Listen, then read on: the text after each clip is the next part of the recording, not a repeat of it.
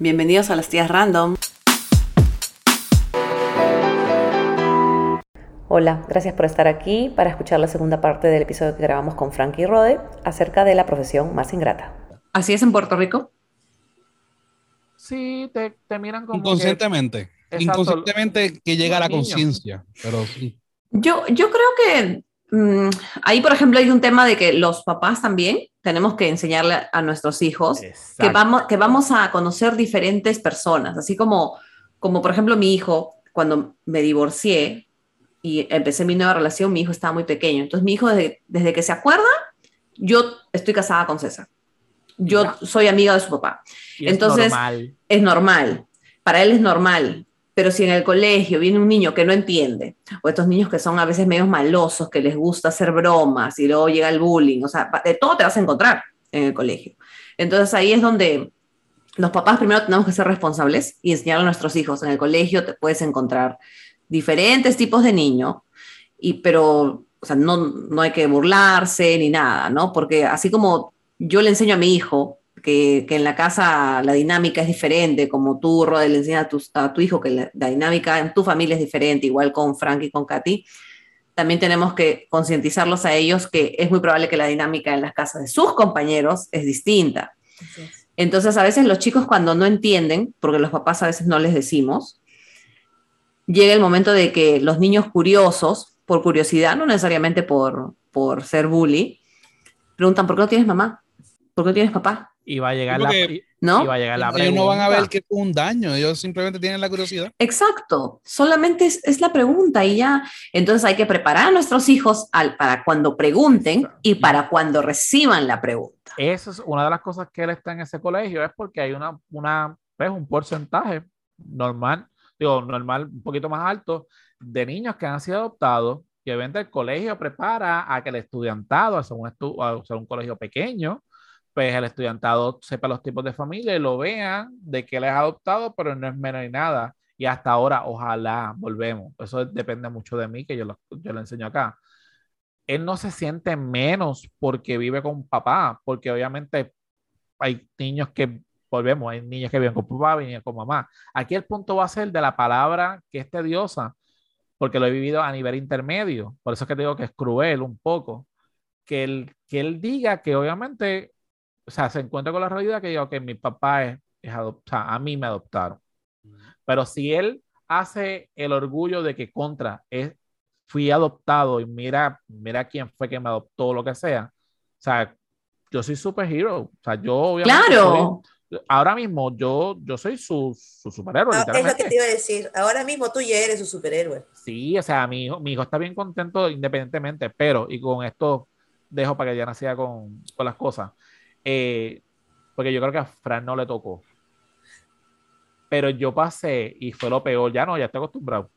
Eh, cuando ya él estuvo expuesto a diferentes tipos de hogares, por casa de mi abuela, en casa de Fran, y ya de una madurez, y ahora puede manipular, y la escuela, de repente que diga, tú eres malo, tú eres malo y no te quiero yo como que mira este hijo de su madre porque lo regañé, yo soy malo, me para casa de ti en casa de mi abuela porque tú eres malo. Y, yo, ¡Ah! y eso a mí, te lo juro, me lo peor. Claro, me dolió las primeras dos veces y yo me puse pico a pico, o sea, y ahí que yo me di cuenta que yo, ok, al fin y al cabo yo puedo molestarme, gritar, pataletear, no, no me tengo que sacar, o sea, yo he aprendido a cantazo yo y al fin y al cabo, pues ahora lo tomo como cuando se molesta, me dice, tú eres malo, yo lo que está aquí, pero pues, lamentablemente se puede tú.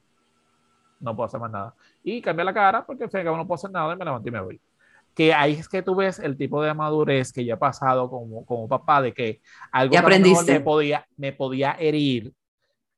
Exacto, algo que me podía herir, herir, ya me di cuenta, pues que lo vas a hacer bajo rabia, que todas las cosas, y de la misma manera que lo hizo a los 5, me lo va a hacer a lo mejor a los 15 o 16 y pues, papi, si tú consideras que es el peor del mundo, ahí está la puerta.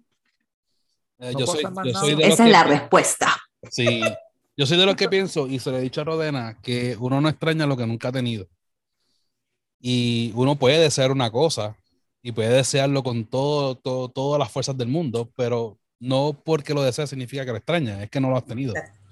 Este, en el caso mío, la nena mía grande, esta situación en la que estamos la mamá y yo ha sido la única situación que ella ha sabido porque nosotros nos separamos cuando nos enteramos que ella estaba encinta. Es normal. ¿Entiendes? Para ella es normal que papá y mamá no estén juntos. Porque es lo que, lo que ella recuerda, o sea, siempre ha sido así. Es lo único que ha conocido, o sea, ella literalmente, nosotros tomamos la decisión de separarnos y cuando tomamos la decisión, en ese momento ella me dice, dos días más tarde, estoy en cinta. Y yo le, pero yo le dije bien sinceramente, ¿sabes qué? Un hijo no ata a nadie, pero yo, yo voy a estar ahí para ustedes. Pero ella siempre ha visto, y aquí me doy la cuchara, ella ha visto que aunque papá nunca ha estado en casa, papá siempre ha estado presente. Claro, ahora tiene más libertad porque ahora tiene un celular y puede hablar con él todos los días de la gana y todas las cosas. Pero yo sé, soy testigo, obviamente, porque prácticamente vivía con Fran allí en casa de, de él y trabajábamos juntos y las cosas, que no, no es papá de, de notas o. Ya lo escucho bien, Lambón. O, o field day o actividades, sino papá está ahí de ir a tu casa, hola, ¿cómo estás? Llevarte a mi casa. Es un padre presente. Exacto, o que para ella, pienso yo, obviamente nunca hemos hablado con ella así tan, tan viva voz, pero ella nunca ha demostrado, a lo mejor no, no lo oculta, de que sienta un vacío tan grande, porque es que papá siempre ha estado ahí. Pero a lo que yo me refiero, y yo entiendo tu punto, pero a lo que yo Vivimos en el mismo pueblo, o en la misma ciudad, ahí, como que ¿Cuánto? ¿20 minutos de diferencia? 20 minutos de diferencia, exacto. Pero a lo que, a lo que voy es que este, en el caso tuyo, el nene te está preguntando por su madre. Pero no es que le extrañe, es que es le. Como curiosidad, ¿no? tiene, tiene, la duda. dónde está. Exacto. Porque si me están diciendo que salgo, que yo salgo de un papá y de una mamá, por eso que digo que el, el, el cuento mío tengo que cambiarlo porque, como dice Diana, y lo dijiste tú, eh, es porque se aman y todas las cosas. Aquí no hubo amor. No, nada claro, no hay eso. ¿Dónde está bien? ¿Tú tenías amor con Claro, digamos, ahí no le puedes, digamos, meter ese floro, ¿no? Pero, no, no, tiene nada de raro, pero, es, pero también hay otras maneras, ¿no? Ahora la tecnología, eres, un, eres este, un niño de la ciencia, algo así le puedes decir, ¿no? pero es, es difícil, porque es de curiosidad. Él pregunta de curiosidad. Como dice Frank, no es porque él realmente lo extrañe, ¿no?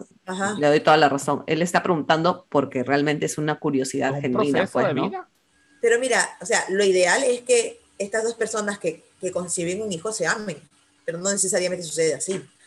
Entonces, yo no recuerdo cuando he tenido las conversaciones de mis hijos, con mis hijos sobre el tema, eh, involucrar la palabra amor al, al, tema, porque como te digo, he hablado lo más técnicamente posible, ¿me entiendes?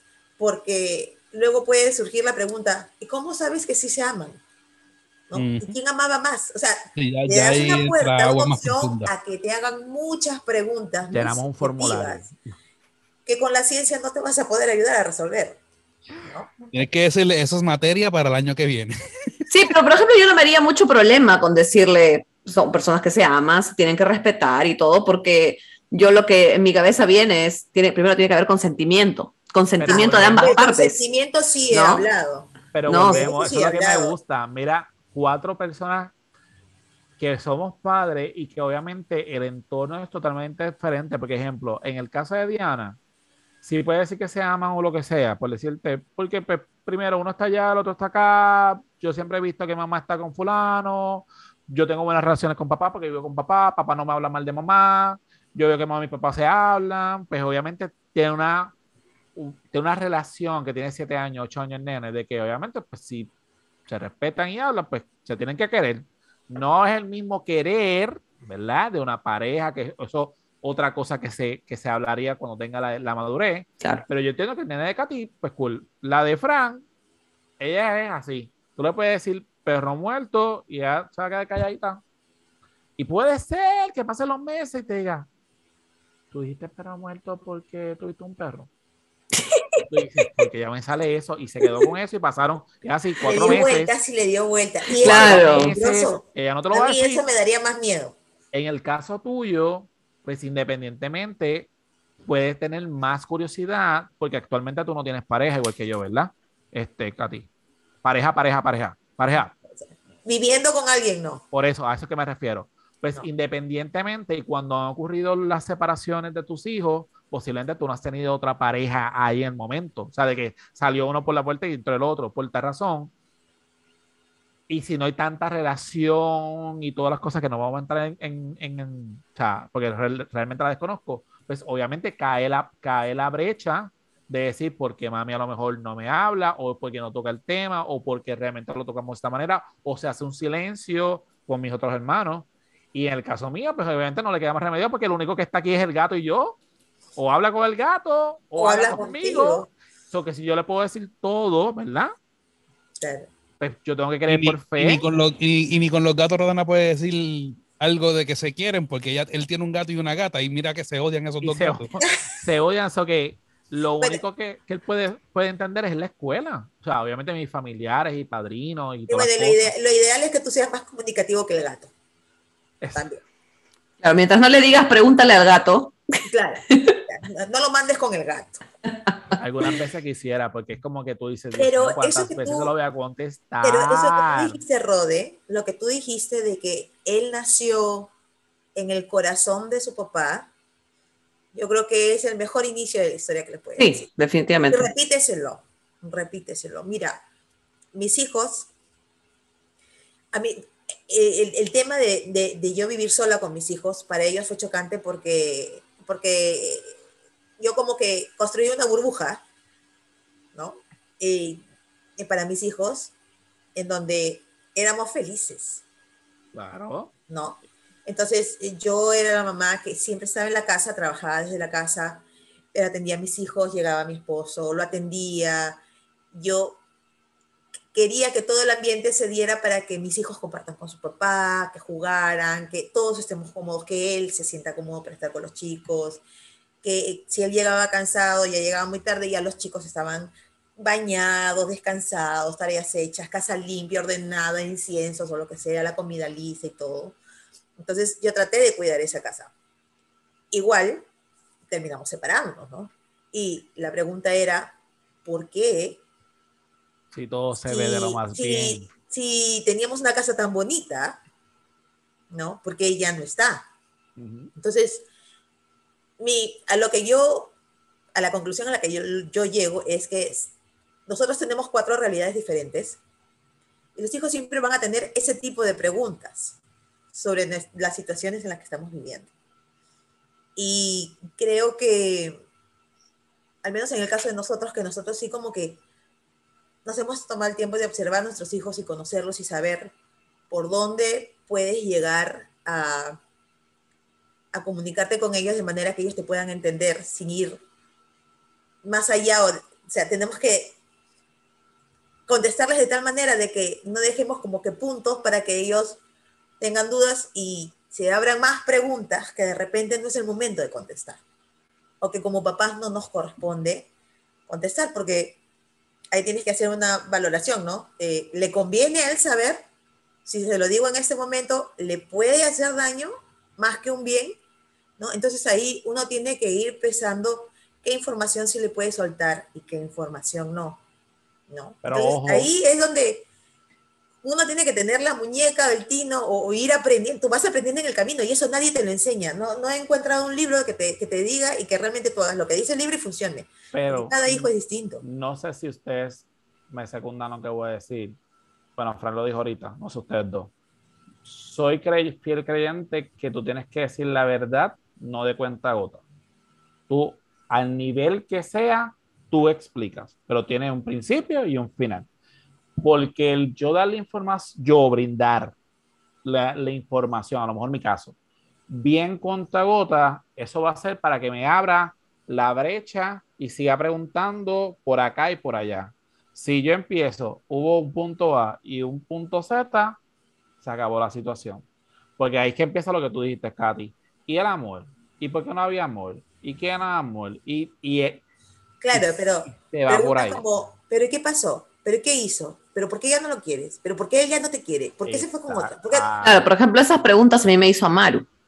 en, la, en marzo que estuve ya, me preguntó, pero o sea, fue como muy, muy, este, muy light, ¿no? Mamá, y este, sí, mamá, y este, y porque me hizo, justo le había comentado a Katy, que Amaro quería tener un hermano.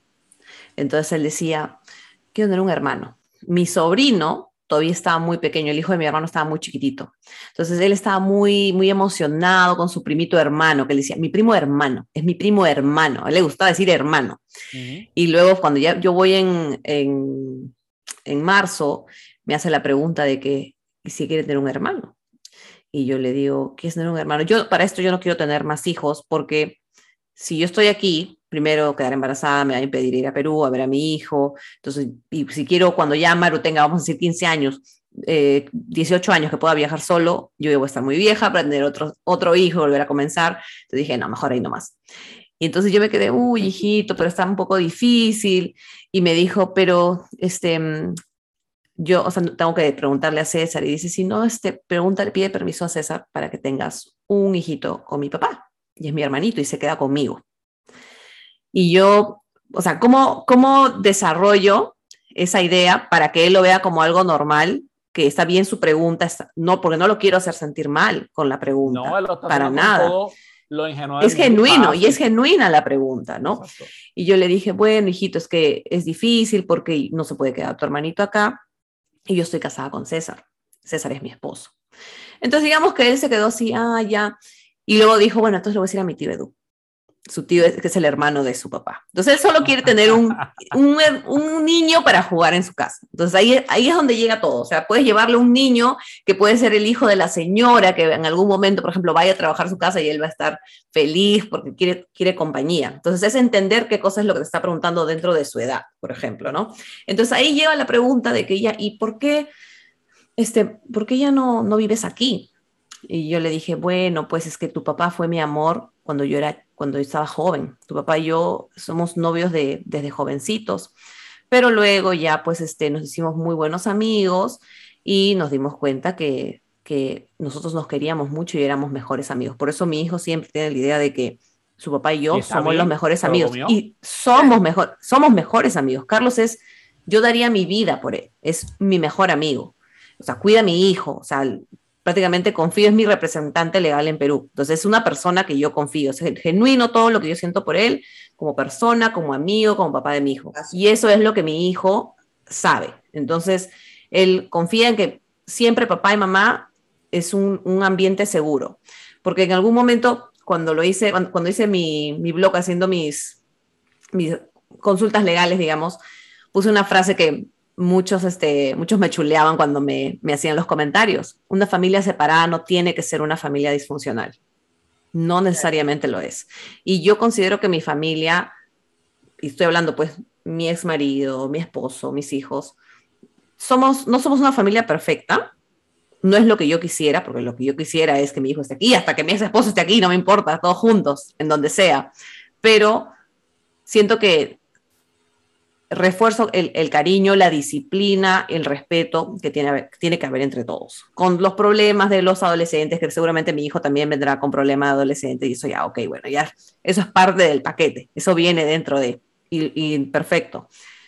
Pero fue una cosa que yo entendí que mi hijo se mantenía en la idea de que, ok, mis papás siempre han sido amigos, en algún momento estuvieron casados, estuvieron juntos, pero son amigos. Y tanto así que cuando estuve esta vez en, en Perú, estábamos en el carro y mi hijo, estábamos yendo a ver a mi hija porque mi hija se quedó donde mi papá, yo me quedé donde mi hijo. Entonces estábamos yendo a ver a su hermanita y él iba a ver a su hermana después de casi dos años.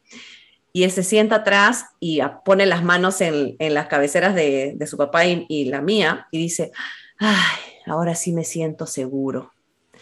Y su papá le dice, ¿por qué? Porque está mi mamá estás tú y ahorita voy a ver a mi hermanita. Ya estoy. O sea, y yo me quedé, o sea, qué felicidad que salga de él, que salga de él. Y luego después cuando ya llegamos a la casa, mi hija se quedó a dormir y dijo, ¿cuándo va a venir César? Necesito tener a mi familia junta.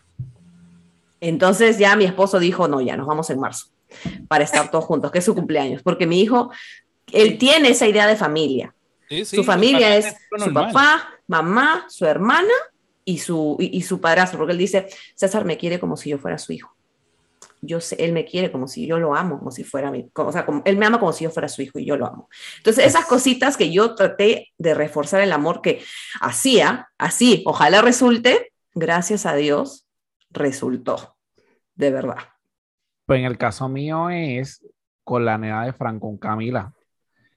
Al principio yo no tuve filtro y la pregunta hubo, pero fue porque la pre estaba desprevenido. Ella preguntó, ¿verdad? Como que padrino llegó viernes y lunes llegó con Víctor. Como que, ¿dónde se compró eso? O sea, fue a la tienda y lo buscó y se lo llevó. Porque obviamente desde que Camila nació, exacto, desde que Camila nació, ¿verdad? Claro. Camila nació siempre sabido de que Padrino no tenía hijos y siempre Padrino llegaba a los lugares sin hijos y de repente así fue. Llegó un día y al otro día vamos a llegar con un regalito porque llegó Víctor. Y todo el mundo fue como que llegó Víctor y llegó Víctor. Y llegó aquí fue como que, wow, un nene. Obviamente Camila. De nuevo. Exacto, Camila lo ve como, como su hermano y hemos pasado por el proceso ya de, de como ya tiene la madurez, ya no es hermano, es un hermano, eh, primo hermano. Y ahora estoy yo con la transición de Víctor, de eso. Pero, por ejemplo, para el día de hoy, ella está en el mismo colegio. Ella sabía que a las dos y media tenía, Víctor salía, había que salir, ella también sale a las dos y media pero se acaba las clases a las 3. A las 2 y media había que buscarlo, porque es que está en el salón y hay que subir a casa allá al salón de Titi, porque hay que subir allá. Pero obviamente ya se lo habían llevado. Y cuando yo llegué a casa de Fran, yo le dije, dale, porque voy a chequear el bulto. Ya yo chequeé el bulto, no tiene asignaciones. Y yo, como que tú chequeaste el bulto. Lo que ella no hace, o sea, sí lo hace para ella, pero ella está súper emocionada de que él ya comió, yo le compré algo ya, padrino, allí, este, la, Ay, qué lindo. Ella estaba haciendo el rol de, de hermana mayor, porque su hermana mayor recuerda que tiene 14. O sea, ella estaba como que, no, yo chequeé la libreta y no tiene. Y yo, como que por dentro, ¿quién eres tú para que tú cheques la libreta? Pero, y los dos no tengo asignaciones, pues ahí yo me senté como quiera y ellos, no hay asignaciones. Pero esta, ella estaba cute de que él se cambió de ropa, él ya está, todo está bien, padrino, simplemente ya está. Y pues, tipos de familia y paternidad, como tú estabas diciendo. Sí, la paternidad definitivamente para los cuatro y para nadie. O sea, todos somos papás, pero nunca es igual. Nunca es igual. Los consejos que a veces cuando le, le escribo a Katy le digo, oye amiga, me pasó esto. ¿Qué opinas? Entonces ella me hace preguntas y obviamente yo espero que en su experiencia me conteste, no porque realmente quizá yo espero que me conteste lo que yo quiero o para yo recibir o replicar, repetir el consejo que ella me daría, pero algo, pero yo sé que algo así, a ver, dime qué es lo que pasaría y luego después, a ver, lo voy a preguntar a fulana, lo voy a preguntar a fulano, a sultano, incluso alguien que no tiene hijos. ¿Qué harías? Y entonces ahí es donde yo digo, a ver, entonces voy a tomar ya mi decisión. O sea, agarro un poquito de todo y digo, ya, a ver, esto es lo que tengo que hacer. Sí, sí, prácticamente, prácticamente. Hay, hay una cosa, por ejemplo, que yo odio, odio que me diga mi hija cuando mi hija, la mayor, porque el chiquito todavía pues lo cuidábamos, está con su papá y todo. Pero cuando mi hija, ya que ya comenzó a salir con los amigos y la dejamos, la recogemos. Eso sí es algo que yo... No es negociable. Sí, la dejo y la recojo. sé qué vas a decir. Pero yo le digo, ella me dice, este, no te preocupes. Y yo digo, a mí no me digas que no me preocupe. Yo me voy a preocupar porque me da la gana. Nunca me digas que no, mamá, no te preocupes, estás huevón. No, igualito me voy a preocupar. Así te vayas con, con quien sea, yo me voy a preocupar. Mi hija sale temprano al colegio, se va con mi marido porque mm, hemos hecho el, el, que se quede en el distrito del colegio donde está porque es su último año, entonces no quería cambiarle de colegio y dije, no, o sea, que se quede ahí y hacemos el esfuerzo, por eso hemos comprado, como les digo, el carro y todo para llevarla hasta allá, no importa, es su último año pero así se vaya a las, o sea, se vaya con mi esposo, son las cinco y media de la mañana, si está lloviendo, este, todas las cosas que pueden pasar. Entonces yo me preocupo. Entonces de que, no, no te preocupes. No, eso no es negociable. Yo me voy a preocupar. No pretendas que me digas porque me voy con la amiga, que la mamá me recoge. No, igualito es. Para mí es igual. Y quédate con eso en tu cabeza. Mi mamá siempre se preocupa. Entonces, ¿qué? yo siempre puedo ver dónde está ella, eh, eh, siempre puedo ver su ubicación. Ajá, sí. Entonces por ahí no hay problema. Pero ella siempre le digo, escríbeme, todo bien, todo bien, mamá, todo bien, o sea, o me pregunta, ¿no? Eso es lo único que yo quiero. No quiero que me esté llamando a cada rato a decirme, mamá, esto, esto, esto. Eso no me interesa. ¿Por qué? O sea, me interesaría, sí, pero yo sé lo que es también que tu viejo te esté llamando a cada rato, ¿y dónde estás? Que no sé qué. mi papá era más, mi papá era recontra castrante, ¿ah? o sea, ya era del, extremo. Y mm, entonces ya yo, yo digamos que he usado esas cositas de mis primas, también algunas cosas que yo le veo a Katy, no solamente lo que habla, sino también cómo yo la veo, cómo ella interactúa con sus hijos, entonces ya más o menos, como dice Frank, agarro el híbrido y ya más o menos pues armo algo para que yo vea cómo me funciona y luego eso, como Rubik's Cube, lo voy moviendo hasta que ya en algún momento llega a lo más perfecto que pueda, pues, ¿no? Mm. Igual cuando hace poco me dijo, porque le quité el celular, porque ya está prohibido llevar el celular al baño no puede, no me interesa, no puede simplemente, porque el celular lo pago yo, no es su teléfono, cuando se le entregó, se le dijo, este teléfono no es tuyo, entonces en el momento que se necesite lo tienes que entregar, porque si no se queda despierta en el celular, ella no puede llevar el teléfono al, cuarto en las noches porque se queda ahí toda, y no duerme, tiene que levantarse temprano. Entonces la, la castigué sin celular porque se llevó el teléfono al baño a hablar con las amigas. Pero la regla es simple, no te lo lleves al baño, porque ya le estaba dejando que lo lleve al cuarto, ya le había soltado un poco. Y se enojó y me dijo, pero los papás de mis amigos no son tan, este... Ay, Dios. ¿Cómo dijo? ¿Cómo era, amiga? Los papás de mis amigos no son tan... Los papás de mis demás amigas sí las dejan. Sí, no son tan estrictos. Esa palabra usó. Y yo dije, ah, ah, ya, no son tan estrictos. Entonces, yo me quedé, pucha. ver el fuego a salir de sus ojos. Sí, pero ahí está el control de los padres, ¿no? El autocontrol. el autocontrol. Dile, al papá de tus amigas que entonces, como esta sola es mío, que sea ellos los que vayan contigo. Claro, o sea, es, es un montón de cosas que uno ya como papá, porque es la primera vez que me pasa. Entonces ahí, a pesar de que mi hija tiene 17 años, pero aprendo otra, otra situación nueva, ¿no? ¿Qué hago? Es como aprender a manejar. Uy, sabes manejar pero luego viene la tormenta, ahora tienes que aprender a manejar en la tormenta. Entonces, otro, otra situación, ¿no? Entonces me quedé pensando, si fuera otra persona, que no fueran mis hijos, ¿qué respondería? Ah, ¿y sabes qué? Los hijos de mis amigas no son así, o sea, si no fueran mis hijos, eso sería mi primera respuesta, pero es mi hija la que me está hablando. Entonces, no puedo yo usar la misma carta inmadura que ella ha usado conmigo, como una muchacha inmadura, ¿no? Muy madura para unas cosas, pero digamos para esto de acá, ya, ¿no? Entonces yo le escribí a Katy y le dije, le dije a ella, a mi hija, bueno, esto fue lo que pasó con, mi hija, ¿no? Le dije que eh, primero, bueno, lo que, lo que Frank, este, perdón, lo que Rode dijo, ¿no? Este es el celular, a ver que ellas te pagan el celular. Eh, le dijo, si no, llámales a ver, dile si ellos cuando les dan unas reglas a sus hijos, la regla es simple, no es ser estricto, la regla es simple, desde que se te entregó el teléfono se te dijo esto. Pero también le dije, yo al final, que me sentía molesta por lo que ella había dicho, de que, ay, pero los papás de mis amigas, porque me está comparando, y las comparaciones siempre para mí, personalmente, siempre van a ser odiosas. Siempre, siempre, siempre. Si yo me comparo con Katy, si yo comparo a, a Rode con Frank, siempre son odiosas, siempre. De todas maneras, es muy mal gusto para mí. Entonces, que lo haga mi hija, entonces yo dije, no, no, no. Entonces, lo único que le dije fue, la próxima vez, si tú me vas a volver a comparar, ¿qué te parece si yo también entonces hago una comparación?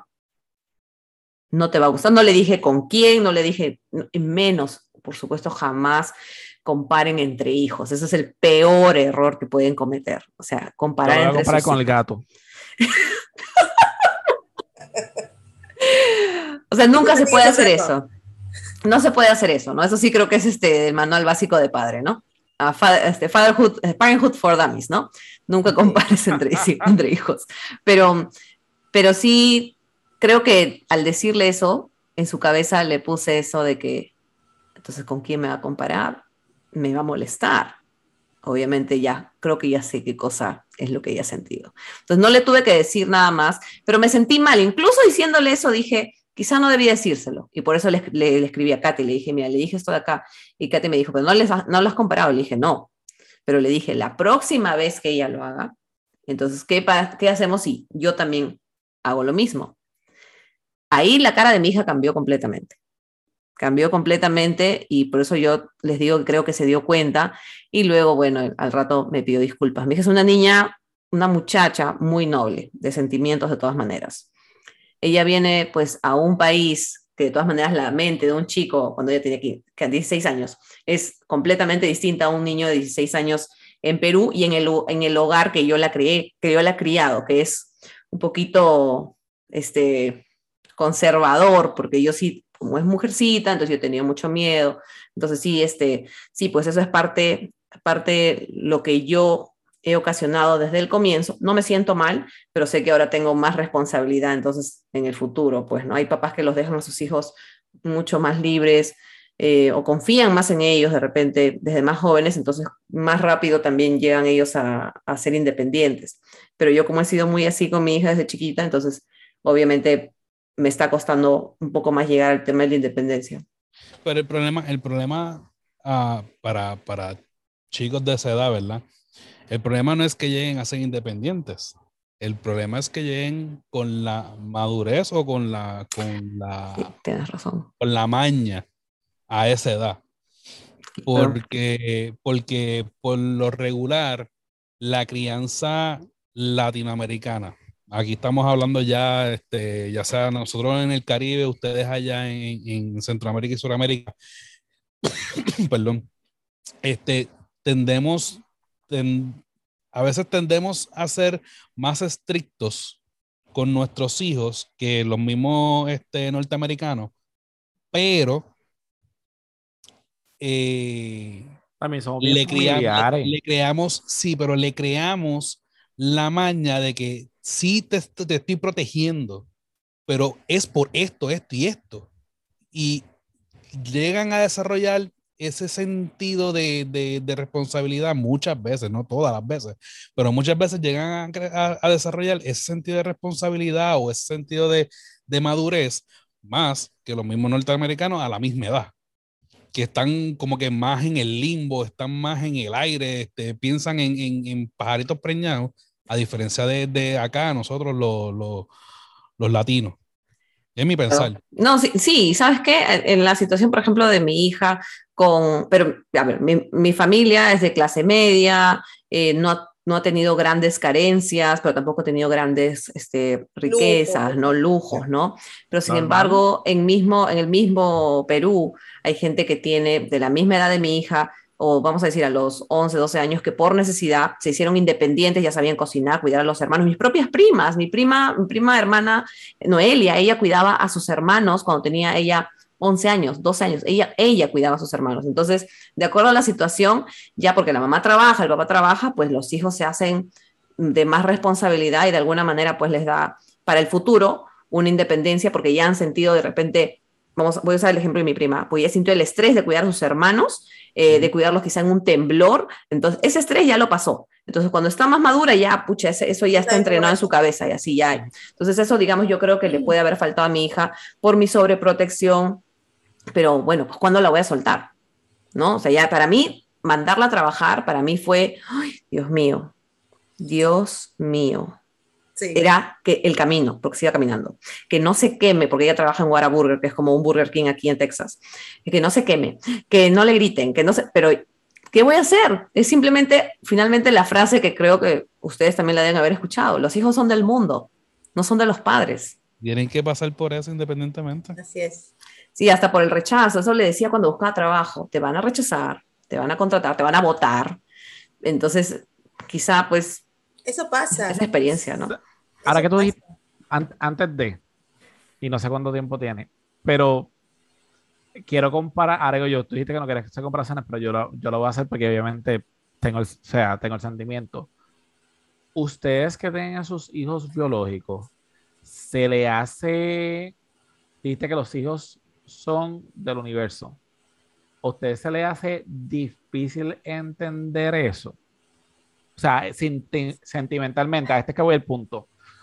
Porque como el mío llegó como la cigüeña, yo sí tengo, o sea, obviamente usted sabe mi apego y yo sé, y soy papá full, el, el sexto sentido, y, y ejemplo, en casa de Fran está la de, el, el, el sobrinito de, de Fran, que volvemos, pasé por la etapa hace mucho tiempo, no con Víctor, con otro que yo le había contado a ustedes, pero ya tiene el año y, y, se va a caer y la frente y la, se va a rajar y la boca y la nariz y se da y, eso me pone grave mal y yo se va a caer y así yo estoy, se va a caer, se va a caer, ya, se va. y mi cosa es que como yo he pasado ya los malos ratos con este y se ha abierto la cabeza y todas las cosas, como que, hello, se va a abrir la cabeza. Yo lo sé ya. Porque, ¿ah? Tiene que pasar por la experiencia porque es, es, como lo que pasó cuando, cuando, cuando Camila se, se, se guayó la rodilla. Ajá, o sea, este, para... este, este, se llevó a mi nena y al, y al nene de él para pa, pa la cancha, para pa, correr en la, en, la, en la cancha. Y especifica pero, que Camila siempre ha sido una niña eh, bien activa. De su, de, o sea, activa, pero, pero de su casa, o sea, completa. Ah, sí, sí, Ella tiene todas sus piezas hasta que llegó Padrino eran sus piezas que llegó padrino. intactas. Bueno, se cayó cuando chiquita, pero esos son otros 20 pesos. Anyway, este, ellos se fueron, eh, empezaron a correr porque este padrino le dijo, ya nos vamos, recojan las cosas que nos vamos, y empezaron a correr. Empezaron a correr los dos juntos, y mi nena, por no chocar al nene, lo trató de esquivar, se tropezó y se guayó tenía pantalón largo, un leggings largo, pero con todo y eso rompió el leggings y se guayó la rodilla. Y era cancha de baloncesto de cemento así. Uf, abierto, yeah. abierto. ¿Qué sucede? Este estaba en caos. Sí, yo estaba... Y me llamó, la nena se, se guayó la rodilla, esto, lo otro, que si este, si lo otro, y yo... Me encantó el carne ahí. Bueno, porque la, podemos, la responsabilidad la tenía yo. Claro, claro. Este, no, esa, esa tú parte, me entregaste a mí de una forma, me entregas raspado con el pantalón roto. Espérate, espérate, esa parte yo la entiendo, pero tú sabes muy bien que tú también eres muy protector con la nena. Sí, no, yo estaba con Víctor que se rajaba la cabeza. Pero yo le, la... yo, mi, sí. sí, obvio. Yo le dije, mi contestación fue, Qué bueno que se, guayó, que se guayó la rodilla. Sí, Todo el mundo se tiene que guayar la rodilla eventualmente. Si no tienes marca aquí o en las rodillas. Acá tengo, tengo a mí me cogieron puntos aquí. Yo tengo la llave del pie abierta con una botella este, que se rompió detrás de casa. Este, ah. Yo tengo las dos muñecas fracturadas. Tenemos que pasar por eso. O sea, Pero fue, fue corridito. Fue, fue, corridito, fue como que se guayó, le salió la, la cascarita, ¿verdad? Y después salimos al frente y era de noche, Víctor y estaban correteando y le digo lo mismo, no correteen porque está oscuro, se va a caer. Bien, bien, ahora digo yo, bien mamá, ten cuidado que se va a caer, siempre estoy pendiente y de repente escuché un ¡ay! ¡Bla, bla, bla! Y yo, ¡ay! Está el moretón, ¿verdad? Ya se ha quedado la marca y abajo de ese moretón otra raspadilla ahí. Ay, Dios, Camilo. Yo estoy esperando el yeso ya mismo. Pero nada, a lo que voy que yo, aunque tengo el apego y todas las cosas, whatever, ya eso no, no es eh, de dudar. Pero yo estoy consciente de que así mismo como llegó, así mismo en algún momento se va a ir. O sea, es, es algo que yo que yo tengo, pero no sé si Nunca es se porque, del todo. I know, pero no sé si es por la forma en que llegó a mí, que es algo que no estaba, ¿verdad? Y llegó como de, de paracaídas, pero yo desde el día uno sé que mi misión de vida, aparte de, de ser mi hija y todas las cosas, es dar el amor, educar y todo lo demás, porque yo sé que en algún momento, yo estoy muy claro que en algún momento se tiene que ir. Y no sé si ustedes, de su punto de vista, el ser biológico, ustedes dan eso o no. Te voy a decir por qué yo desde, con Maja no fue así, porque Maja era, es, ella va para todos lados conmigo. Recién es como que ya se está soltando un poco, pero desde que estaba chiquita, o sea, iba a todos lados. Yo, pues, mamá jovencísima, éramos, a, las dos, para todos lados me la llevaba. Entonces, digamos, con ella no te puedo decir que cuando recién nació yo lo entendí, pero con mi hijo sí lo entendí. Okay. Porque yo quedé embarazada y cuando Amaro estaba en mi panza, y aquí te hacen pues al cuarto, quinto mes te hacen la ecografía que le dicen 4D. que ya tú ves más o menos un poco la cara, ves las manos, y me hacen la ecografía y yo, este, el doctor me dice, ay, su bebé está mirándolo a usted y está como así, como echado en su, digamos, en la barriga, pues no está así echado, como que le está abrazando, dice el doctor, ¿no? Y yo, ay, qué lindo, ¿no? Y su papá dice, ah, sí, pues no está la cara pegada, está así, la, la, la. Nos dan la confirmación de que es este varón, porque ahí me dijeron que era varón, y estamos esperando que nos den pues toda la vaina que te imprimen con todas las huevadas, medidas y todo, ¿no? Y mientras estamos afuera, Carlos me dice, ¿te has dado cuenta que esto es lo más cerca que vas a tener a Maru? Porque de ahí, ya cuando nazca, ya no va a necesitar que tú lo alimentes a través de un cordón umbilical, solo va a necesitar la teta. Cuando empiece a comer, ya no va a necesitar tu teta, te vas a tener que dar con la mano. Cuando ya no necesite pañal, va a ir al baño solo. Cuando se emprenda a limpiar, se va a limpiar solo. O sea, y de a pocos te va a necesitar cada vez menos. Entonces, esto es lo más cerca que tú vas a tener a Maru. Eso me marcó y se lo conté a Katy, ¿no? Te lo conté a una amiga. Eso me marcó y me hizo entender que cada día que pasa, mi hijo está más lejos de mí. Entonces, valoro mucho más cada momento que yo tengo con mi hijo, porque sé que es así, cada vez va a estar más lejos. Ahora yo a mi hijo lo llamo todos los días, tres veces al día. Es lo mínimo que lo llamo tres veces al día, para, este, para ver si está desayunando. A veces lo llamo a su papá para ver, oye, cómo durmió, durmió bien. Entonces, digamos, ya sería cuatro veces. Eh, lo llamo para saber cómo almorzó y para rezar. Entonces, tres veces de todas maneras, por lo menos.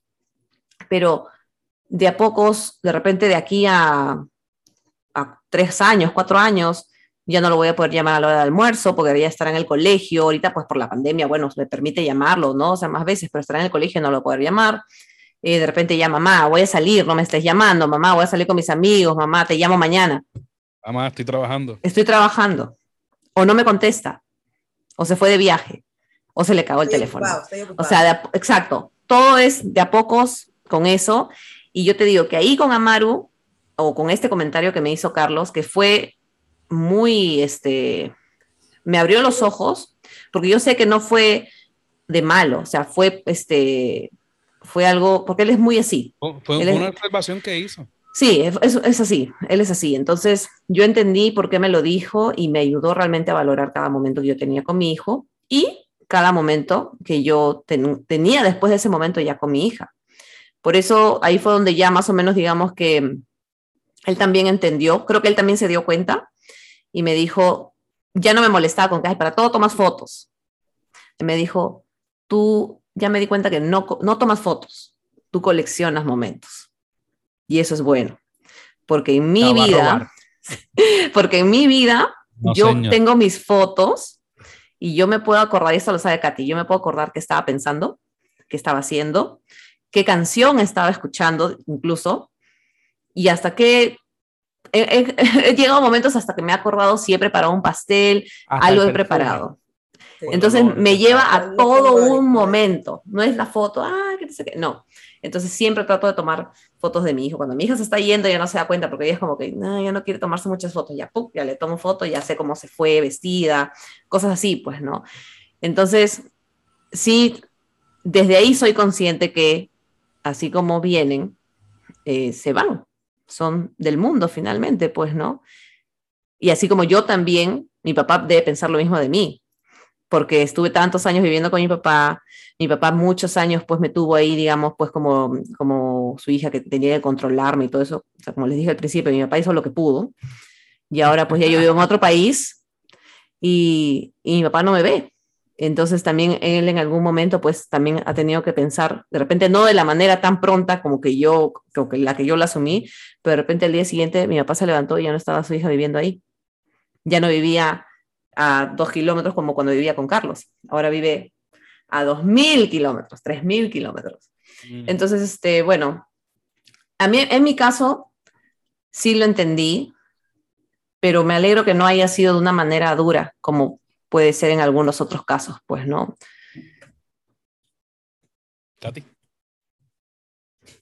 ¿Estás preparada para estás preparado o estuviste preparada para entender que los hijos se van en algún momento, sí o no, y desde cuándo? ya, ahí yo tengo dos posiciones, porque por un lado soy consciente y esa es, ese es uno de los motivos más importantes por los cuales yo trato de enseñarles a mis hijos. Primero, a que tienen que saber hacer de todo, para que no necesiten de alguien que les esté lavando la ropa, que les esté cocinando, que, que les mantengan su lugar limpio, su lugar ordenado, que sepan organizarse. Em, ¿Me entiendes? Que sus necesidades básicas, vayan a ellos sepan cómo solucionarlas. ¿no? Mi hija, la mayor sobre todo, a veces yo le digo, tú tenías que cumplir con esta responsabilidad en la casa, porque no lo has hecho, y le exijo, ¿no? Y ella me pone excusas. Sí, pero lo que pasa es que me tuve que demorar porque esto y el otro, y ya no supe qué hacer. Bueno, solucionate. Esa es la palabra que yo siempre le digo. Solucionate. Porque tienes que cumplir con todas tus responsabilidades, no con algunas, sino con todas. Porque va a llegar un día en que ella ya no va a estar acá, va a estar en otro lado. O sea, eso yo lo tengo en la cabeza siempre. Ella ahorita ya, es más, para mí, ella ni siquiera debería estar acá. Y se lo digo.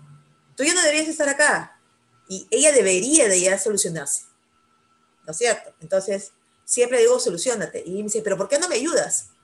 Porque tú ya estás en una edad en donde yo ya no te tengo que ayudar. Y así como tú tienes libertades, también tienes responsabilidades. Tienes que aprender a solucionarte, porque si no aprendes ahora, ¿cuándo? Y el tiempo pasa y te vas haciendo más grande. Y si no lo aprendes a solucionar ahorita, así intentes y te equivoques, pero lo intentaste y vas a aprender, esta manera no sirve voy a intentar otra, hasta que llegues a la manera en la que encuentres las soluciones que necesitas.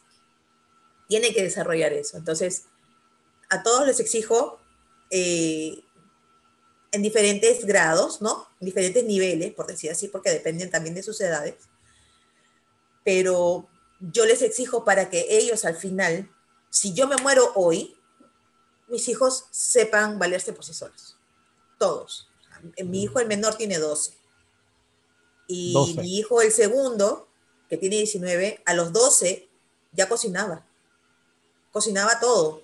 Sabía calcular, sabía comprar, sabía ir al mercado, hacer la semana, eh, sabe cuánta carne tiene que echarle, cuánto, cuánta menestra tiene que comer a la semana. O sea, ya todos saben.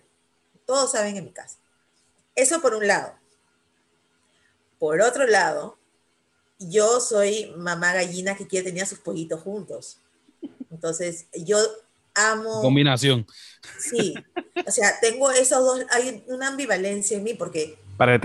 siento que se criando, Yo los estoy criando para que estén listos para vivir solos.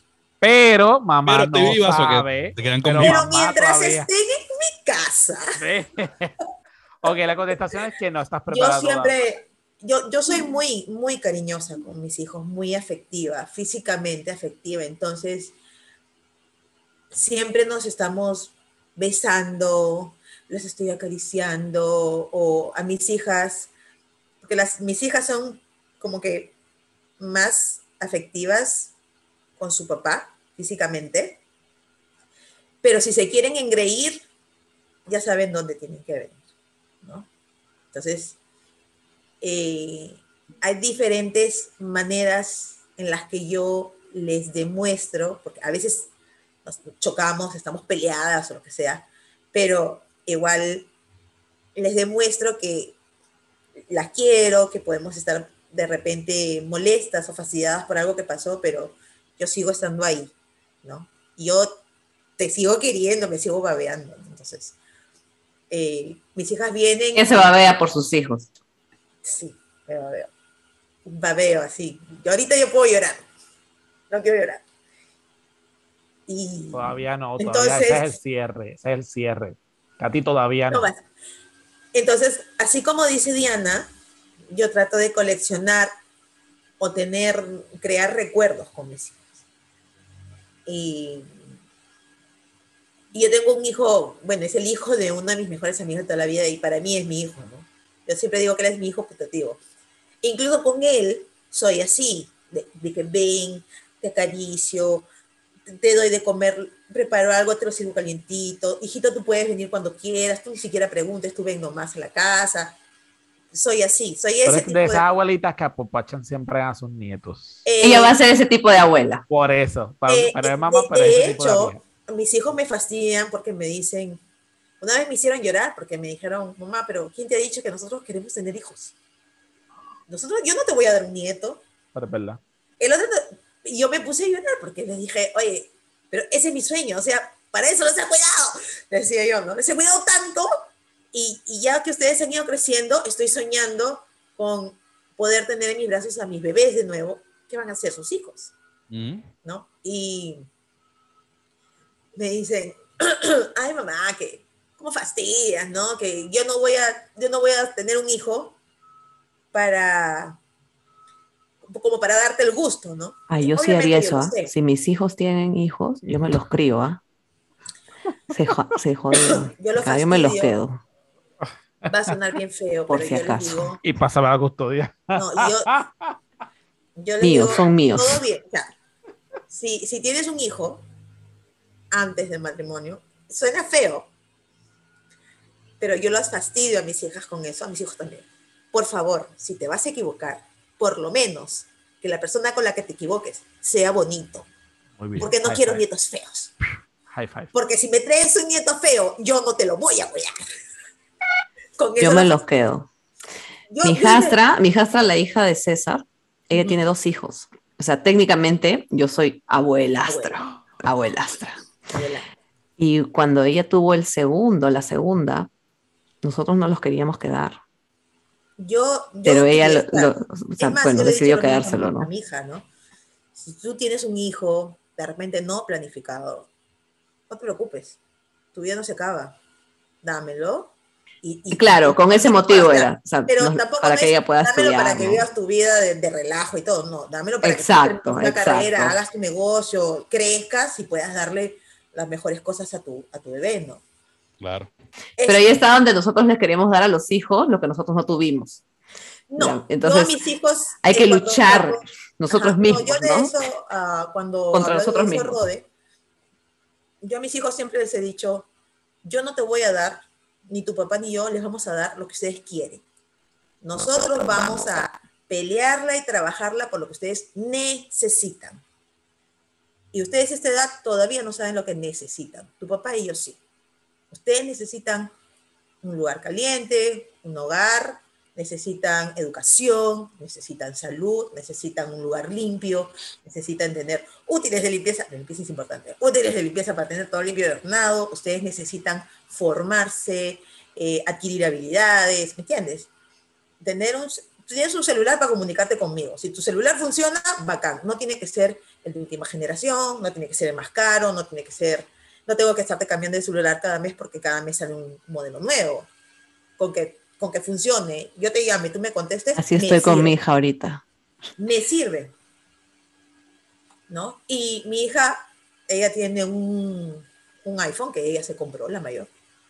Y ella a veces me dice, pero este es mi celular, no sé qué. digo, sí, pero tú lo enchufas en mi casa. Y en mi casa la luz la pago yo. Entonces, y yo apoyo. Apoyo la moción. Vete a, vete a cargar apoyo, apoyo. Apoyo la en moción. En mi casa no hables. En mi casa no te cuelgues del wifi porque el internet lo paga tu papá. Entonces no es que. Katy, día te dije, ¿no? Qué bacán es ser rebelde cuando no tienes que pagar alquiler, no tienes que pagar nada, cuando no cocinas, ¿no? Todos queremos ser rebeldes, pero ay, mamá, paga la luz, paga el agua. A la mayor siempre le digo, bueno, cuando tenemos este tipo de problemas, le digo, mira, a donde tú te vayas hay reglas. Tú te vas al cine, en el cine hay reglas. Tú te vas a un bar, en el bar hay reglas. Tú te vas a un prostíbulo, en el prostíbulo hay reglas. Entonces, en esa Son más estrictos que en el cine, que en el bar, que en el restaurante y en cualquier otro lado. Ah, Lávese las manos. Tiene que lavarse las manos. En el colegio hay reglas, en la universidad hay reglas, en el café hay reglas, la casa de tus amigos también hay reglas. Entonces, si las reglas de este lugar no te gustan, ahí está la puerta. El único lugar donde no van a haber reglas es el que sea tuyo, porque hasta el que alquiles sigue habiendo reglas. Si es 100% tuyo, Así es. Ahí es, en ese lugar es donde no hay reglas. Yo le digo, eh, busca tu, tu, tu, casa, un cuarto, alquílate, lo que sea, trabaja por eso, y allí, en ese lugar, pon las reglas que te dé la gana, que tu regla sea que no hayan reglas, no sé, pero ese va a ser tu lugar. Y si tú me invitas a ir a tu casa, yo iré y yo tendré que ceñirme a, tus reglas. Yo no voy a ir si no me invitas, porque yo soy así, yo no voy a donde no me invitan. Pero yo iré y seguiré tus reglas. Si tu regla es que yo, me, que yo ande en calzón en tu casa, bueno, pues andar en calzón, porque tengo que respetar tus reglas. Claro, reglas babosas no voy a seguir tampoco, ¿no? Y si no me gustan tus reglas, me voy de tu casa. Anotado. No me voy a pelear contigo para decirte qué reglas tienes que poner. Me voy a ir de, mi, de tu casa. Me voy a ir a esto donde cuenta, Esto cuenta como contrato verbal, ¿sabes? Tienes no, que no te copies, no te copies. Está grabado. De la, esta es mi, mi agenda. Lo que que quiero decir dos cosas ahorita, pero dale. Frankie, ¿tú estás preparado, sí o no? Bueno, eh, en el caso mío, yo creo que es un poquito más complicado el asunto. Una, tienen chicas, ellas tienen chicas, o que, o sea, se pueden, se pueden reflejar en cierta manera, pero yo soy hombre. Yo sé, que quiero, yo sé lo que está allá afuera. Yo sé lo que corre, yo sé la mentalidad que corre. Y por más que me moleste, me duela o sienta que no deba pasar, va a pasar. Y tengo que hacer la paz con eso. O sea, no es que tengo la opción de aceptarlo o no, porque no la tengo. Eventualmente va a pasar y yo no puedo hacer nada. Pero la pregunta fue, Obviamente no porque mis nenas tienen 14 y 7 años. Ahora mismo yo no estoy preparado para eso, pero tengo que hacer la paz con eso y, y este, este tiempo que falta es el que, el que me toca prepararme para eso.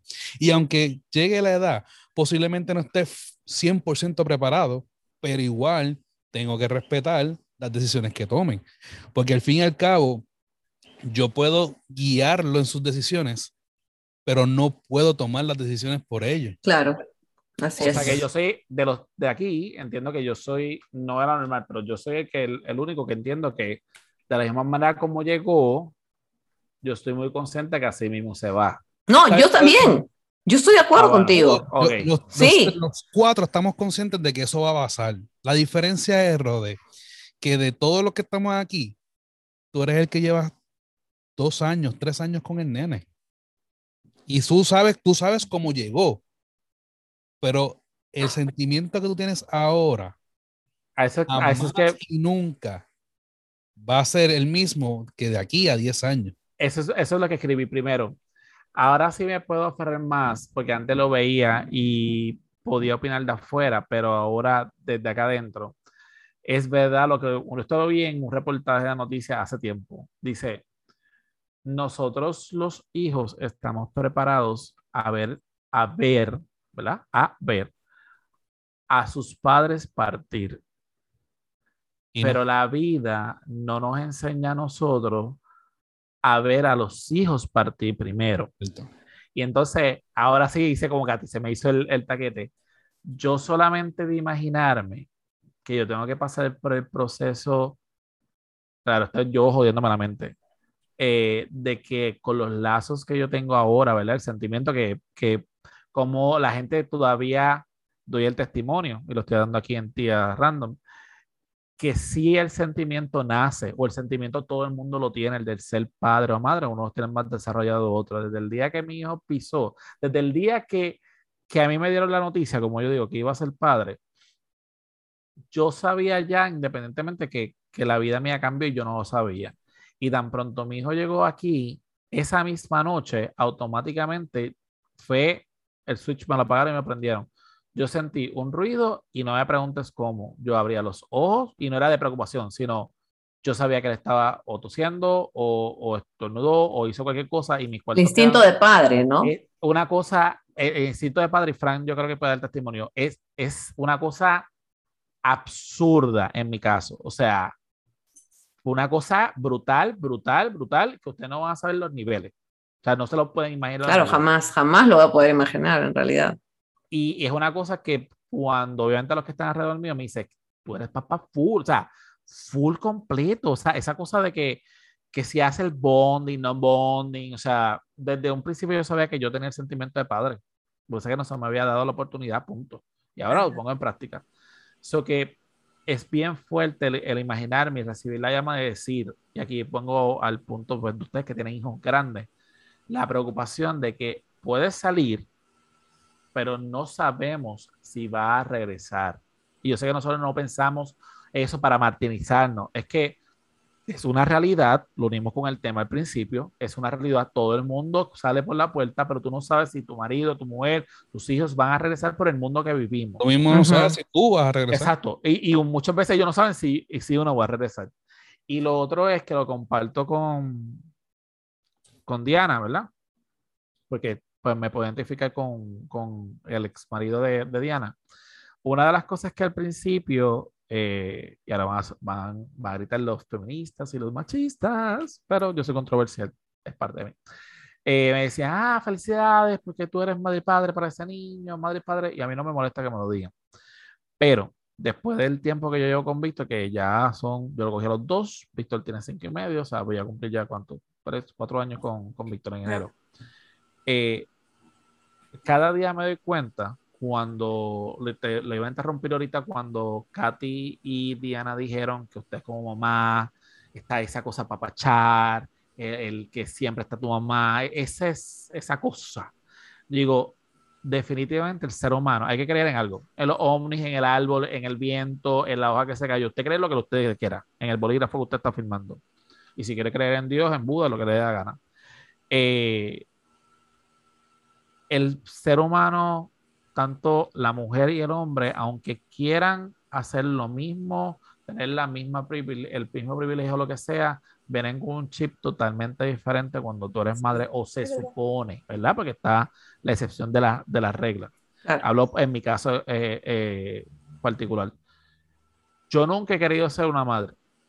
Yo soy un padre responsable, obviamente, que brinda amor y cariño. Y aunque yo trate de darle todo el amor del mundo, cucamona, que Fran me ha visto, chistes, jamaqueo, tiramos en la cama un domingo, besos, papachado, jamás el espacio y las caricias de una madre jamás se pueden comparar con un padre. Padre sigue siendo padre y madre sigue siendo madre. Obviamente yo he pasado por los dos, y ustedes también que tienen mamá y papá. Y siempre esa, ustedes como madres siempre tienen algo que, qué sé yo, los hijos van a donde ustedes porque pues la naturaleza, ese es esa, conexión, esa, conexión, No hay forma de cambiarlo. Esa forma, a lo mejor, como tú dijiste, sutil de hablarle, aunque yo traté con mi tono de voz, pero tratar de ser lo más pasivo posible, mi amor, vida, cuchu, Jamás yo digo que se puede comparar y no lo quiero ser, porque obviamente está bonito que digan, ah, tú te fajas como una madre, porque la realidad es que de, los que, a diferencia de, de Frank, como ustedes han visto en mi historia y todas las cosas, yo me levanto a las cinco y media de la tarde y ahora que soy un chico deportista, llego aquí a las ocho y pico, nueve de la noche para bañar, recoger y todas las cosas. ¿Y a qué hora fue que empezamos casi a grabar? Y mira la hora que es para levantarme ahorita a las cinco y media. O sea, yo, yo sé lo que es una mamá, ¿verdad?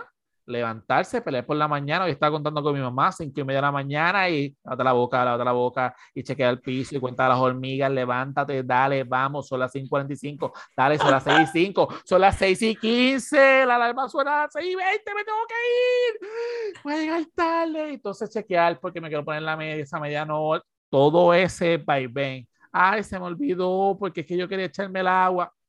Ese estrés matutino, yo lo paso todos los días más el desayuno, más todas las cosas. O sea, yo sí me puedo identificar, ejemplo, como, pues, como una madre que ustedes normalmente, la mamá tienen esa carga.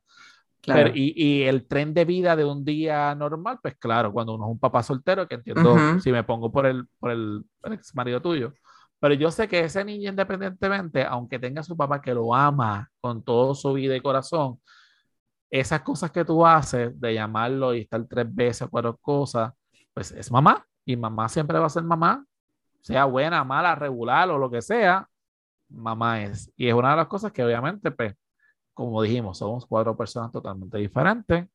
Mi hijo tiene que entender que lo que le tocó fue eso. Y tratamos de hacerlo mejor con lo que tenemos. Eso es lo que hay. Nada de lo que hacemos los cuatro que estamos aquí es pensando en el mal de ellos, ¿no? es en hacer lo mejor que podemos para ellos, lo mejor que les sirva. Katy trata de tener a sus hijos siempre juntos, generar momentos con ellos. Yo trato de ser una mamá presente con mi hijo, porque mi hija obviamente está conmigo. También en otra etapa de su vida, con mi hijo trato, a pesar de, sea, de que sea por llamadas nada más, de ser una mamá presente, ¿no? Que nunca diga, mi mamá nunca me llamaba, nunca, nunca me... No, tú también estás con el bebé, eh, Rode, estás con el bebé todo el tiempo, te esfuerzas. Como mamá, como papá, cualquiera de las dos, él escoge, igualito es. Y Frank también está en la misma situación con sus dos hijas igual, entonces son en etapas diferentes, pero igual trata de hacer lo que pueda con una, porque con una tiene que lidiar de una manera y con la otra tiene que lidiar de otra manera completamente distinta. Entonces, finalmente es, los cuatro estamos en el mismo barco, pero cada uno está mirando para... Diferente. Sí, es distinto. pisos diferentes. Sí, prácticamente. Bueno, chicos, hemos llegado al fin de este episodio. Brutal. Muchas gracias. Ha sido definitivamente un ah, tema diferente. Sí. Nos está acá, mira, se está acabando. No ha llegado mi momento de las lágrimas. Sorry, amiga. así, así, así, por Pero, ¿sabes qué? Algo que, quería este, decirles era que me, me, gustó la manera en que comenzó. comenzó todo así calentón pero así comienzan, pues, este, así se crean los niños, pues. Así que es parte de... Al principio todo es diversión, después que se pone seria la cosa. Sí, creo que es el primer episodio serio que hemos, que hemos grabado, el primero. Hemos, emotivo. Sí, pero muchas gracias, chicos. Es siempre un gusto este, considerarlos amigos, de verdad, por mi parte sí, los consideramos amigos y espero pues que algún día eh, esta amistad traspase pues las pantallas del Zoom. Sí. yo estoy, mira, estoy así, pero yo sé, volvemos por el veo. Y lo estaba hablando con la amiga mía.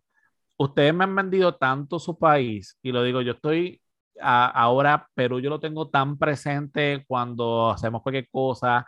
Aquí han salido especiales en 184, 224 ida y vuelta para, para Perú y todas esas cosas. Yo los veo los pasajes y yo digo, Dios mío, señor, yo quiero ir por, primero porque pues ustedes tienen un montón de cultura y se lo he dicho a los muchachos de, por las rutas. de, por las rutas y ahora ustedes. Yo me siento conectado bien brutal con, con su país. Siento que que ustedes representan, ¿verdad? Este, un, segmento de la, de la población. Eh, pero estoy muy agradecido. Exacto. Yo digo que. Ahora, yo digo que, que, el cariño que ustedes nos han demostrado a estos dos boricuas, ¿verdad? Eh, que, que ustedes han tenido la, la, gentileza y nos han dado el lugar y el respeto eh, nosotros lo, lo, valorizamos un montón. Y eh, yo quisiera, se lo digo de todo corazón, ojalá, no, las cosas que se planifican nunca salen, pero a mí me gustaría en algún momento tener la oportunidad de llegar a Perú y por lo menos compartir con ustedes en Perú y pasar aunque sea uno que otro día, ¿verdad? O sea, porque pues las agendas yo sé que son bien. No, y además si tú vas a ir para allá, obviamente vas a querer ir a, no solo vas a llegar a Lima, vas a querer ir a, digamos, pues de pronto Cusco, Arequipa, lugares pues que tú Exacto. vas a ir a Perú, quieres conocer un poquito más de Lima, ¿no? Aparte de Lima. Eh, pero por lo menos pasar, pasar esta misma charla como lo que nosotros siempre hacemos con, con los invitados cuando llegan a mi casa, que esa vibra se siente y son las 2, 3 de la mañana y uno dice, Dios mío, pero ¿En dónde se, fue el tiempo? Eh, exacto. Literal. Eso que nada, yo lo tengo en el bucket list. Obviamente, si está para uno, y soy de los que pienso que si está para uno, está para uno. Eh, pero por lo menos sé que los pasajes no están tan caros.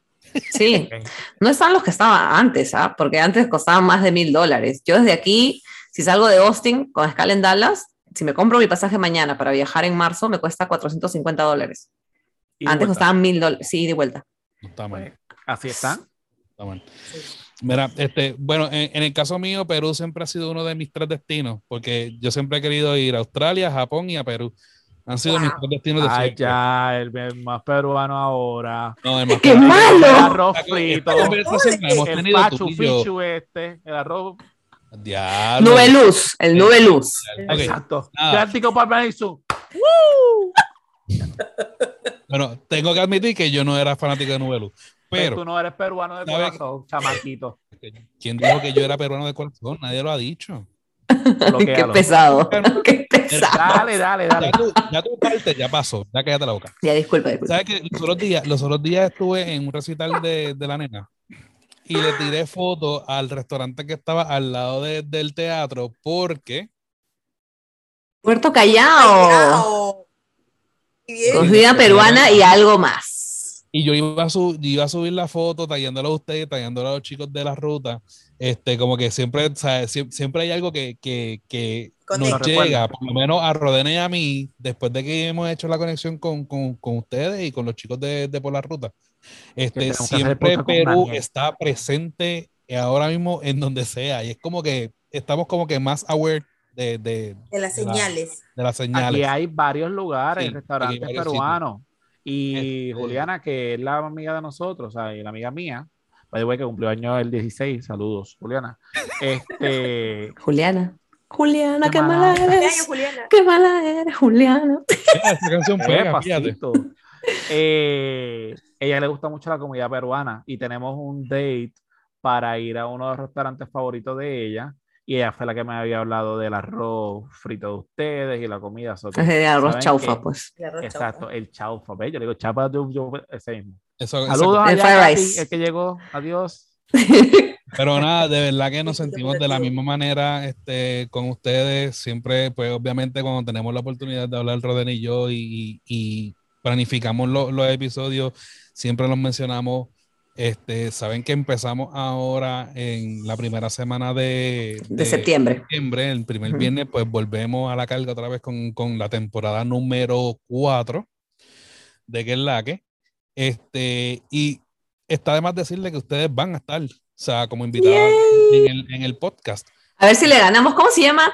Tienen ustedes una invitada que tiene el récord. Ella, ella tiene el récord. Lo quiero yo. Yo. Está Tatiana y Vivian, y después y Vivian y ustedes están ahora ahí, más o menos. Sí. Bueno, pues dile a Vivian que se vaya despidiendo de su segundo A Tatiana, Tatiana es la. la... primero tienen que pasar la Vivian, después ya pasan a Por eso, pues. Claro, ahorita ve diciéndole a Vivian. No, yo voy con todo. Con todo. Ella dijo que era boca profunda o no. Ella, ella va, ella va por, por las tías, ella va por los chicos de la ruta, ella va por, por este placeres por.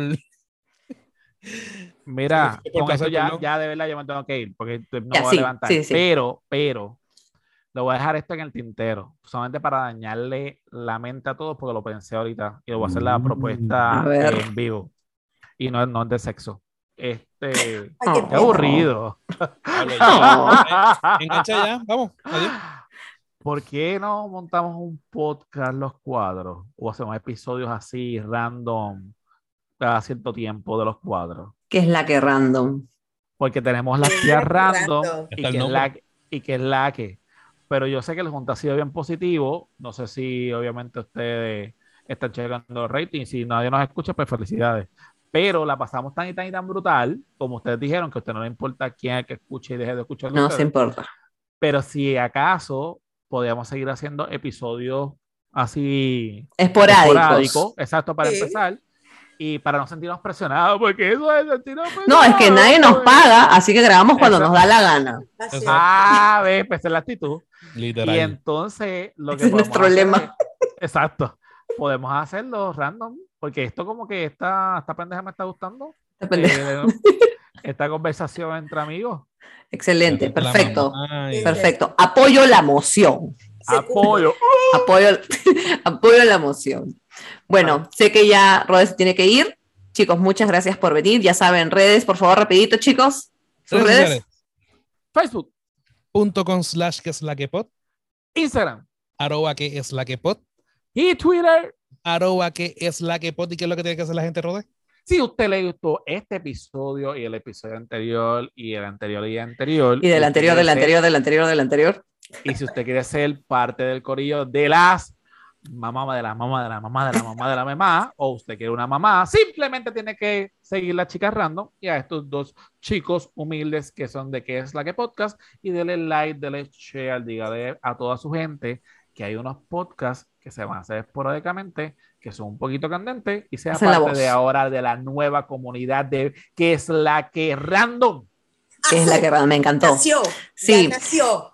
Así es, ya saben chicos, no se olviden de seguirnos en arroba las tías random en Instagram, arroba acústico, arroba las tías random, arroba laidianas y por favor en sacrificios por placer, para que me echen porras, por favor. Está, ¿Ya? ese waffle que hiciste estuvo en la madre. Sale episodio de eso en dos días para decirles cómo es. Porque no tiene nada de, nada de harina, por si acaso. Quien, se quiera ligar a Diana en, en Licra, en la marquesina de la casa, pues ya tú sabes lo que tiene que hacer. el marido de Diana. Arroba sacrificios por placer. Sacrificios por placer. Bueno, chicos. Muchas gracias. Nos vemos. Que les vaya bien. Los quiero mucho. Chao a todos. En este momento, chicos. Bye. beso.